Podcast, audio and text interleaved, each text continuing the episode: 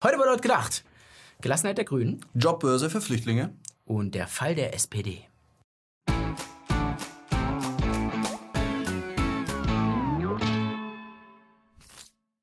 So, Freunde, es ist soweit. 100 Tage AfD im Bundestag. Und was wurde am Anfang nicht an Staub aufgewirbelt?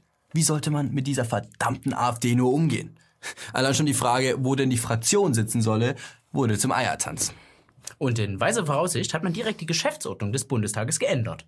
Damit der Alterspräsident ja nicht von der AfD kommt. Ratlose Gesichter bei den Altparteien.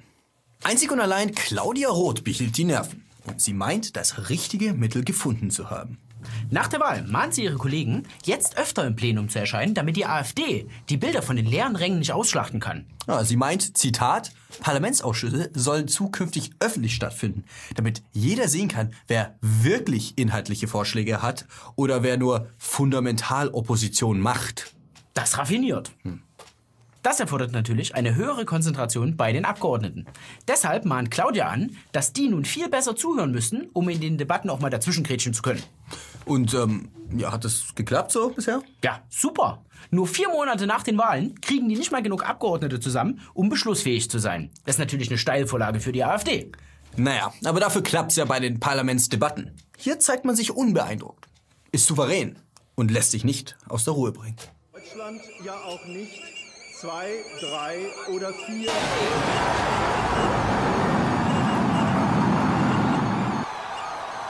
Und Integration.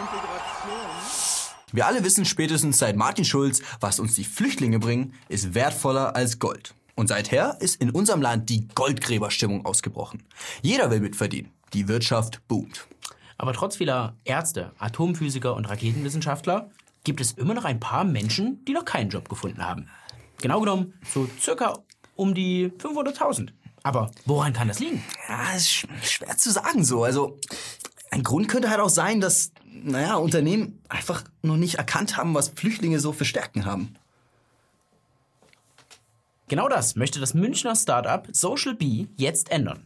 Im Grunde genommen ist das Startup eine Zeitarbeitsfirma. Um Unternehmen die erste Hürde, einen Flüchtling einzustellen zu nehmen, stellt die Firma den Flüchtling einfach selbst an. Und so hat das Unternehmen weniger Risiko. Ein Hoch auf die Zeitarbeit.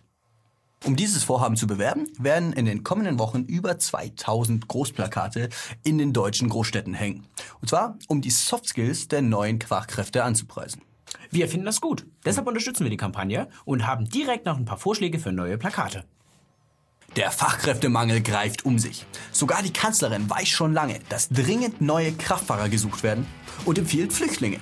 Wir hätten da jemand. Wie wäre es mit dem jungen Anis? Mittlerweile sind auch deutsche Straßen auf der Höhe der Zeit angekommen, sodass syrische Führerscheine problemlos anerkannt werden können. Mohamed Hussein versteht sein Handwerk. Probleme mit der Chefin behandelt er mit seinem Rasiermesser und lässt die Patientin dabei am Leben. Das hätte auch ins Auge gehen können. Doch zum Glück war es nur der Hals. Denn der Friseurmeister aus Aleppo arbeitet mit chirurgischer Präzision. Geht Ihrem Startup das Geld aus und Sie zittern schon vor der nächsten Finanzierungsrunde? Dieser junge Sudanese kennt sich mit Crowdfunding aus. Unter sieben verschiedenen Identitäten organisierte er 22.000 Euro. Ganz ohne nervigen Businessplan oder lästigen Pitches vor Investoren.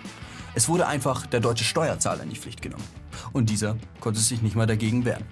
Crowdfunding eben. Es war einmal vor langer, langer Zeit. Der Schulzzug fuhr mit Volldampf durch das Land. Martini Schulz wurde auf dem SPD-Parteitag zum neuen SPD-Parteichef gewählt. Doch dann wurden die Weichen falsch gestellt. Bei der Bundestagswahl fuhr der Schulzzug direkt aufs Abstellgleis. Die Sozialdemokraten sind wieder auf den Boden der Tatsachen zurückgekommen. Opposition statt Kanzlerschaft. Man wolle seine Kräfte sammeln. Und ab morgen kriegen sie richtig in die Fresse. Das hört sich doch nach solider Oppositionsarbeit an. Nach dem Rückzieher der FDP scheiterte aber eine Jamaika-Koalition. Die Lindner-Partei erkannte, mit Merkel regieren heißt falsch regieren.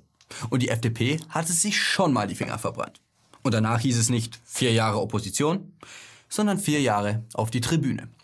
In einem dramatischen Appell bat Steinmeier die Sozialdemokraten zurück an den Verhandlungstisch. Und wie aus dem Nichts kam der edle Ritter Martini Schulz auf einem Ross galoppiert und nahm die Verhandlungen wieder auf. Seitdem die SPD Verhandlungen mit der Union aufgenommen hat, befinden sich die Umfragewerte im freien Fall. Wahrscheinlich der Grund, warum man dann doch auf die großspurig angekündigten Neuwahlen dann doch verzichtet. Aber nicht nur die SPD-Umfragewerte sind auf dem freien Fall, sondern auch die Beliebtheit von Martin Schulz persönlich. Bei der Frage nach den zehn beliebtesten Politikern Deutschlands erreichte er gerade mal 0,0 Punkte. Sein bisher schlechtestes Ergebnis. Ja, Freunde, auch in der SPD hat man nun erkannt, es ist Zeit für einen neuen Vorsitzenden. Oder noch besser, eine neue Vorsitzende. Andrea Nahles ist geradlinig, kompetent, politisch erfahren. Äh, sie ist ein Signal der Erneuerung. Ich mach mir die Welt wieder, wieder, wie sie mir gefällt. Ja, so ist es doch. Jo, das war's mit laut gedacht. Schreibt uns in die Kommentare, wofür ihr Flüchtlinge gerne anstellen würdet. Ansonsten abonniert den Kanal, teilt die Folge, erzählt euren Freunden und eurer Familie davon. An die Patrons und Paypals, ihr seid die allerbesten, ihr seid uns richtig ans Herz gewachsen. Und denkt an die flache Erde. Und ja. haut rein. Sie ist flach, kann man doch sehen.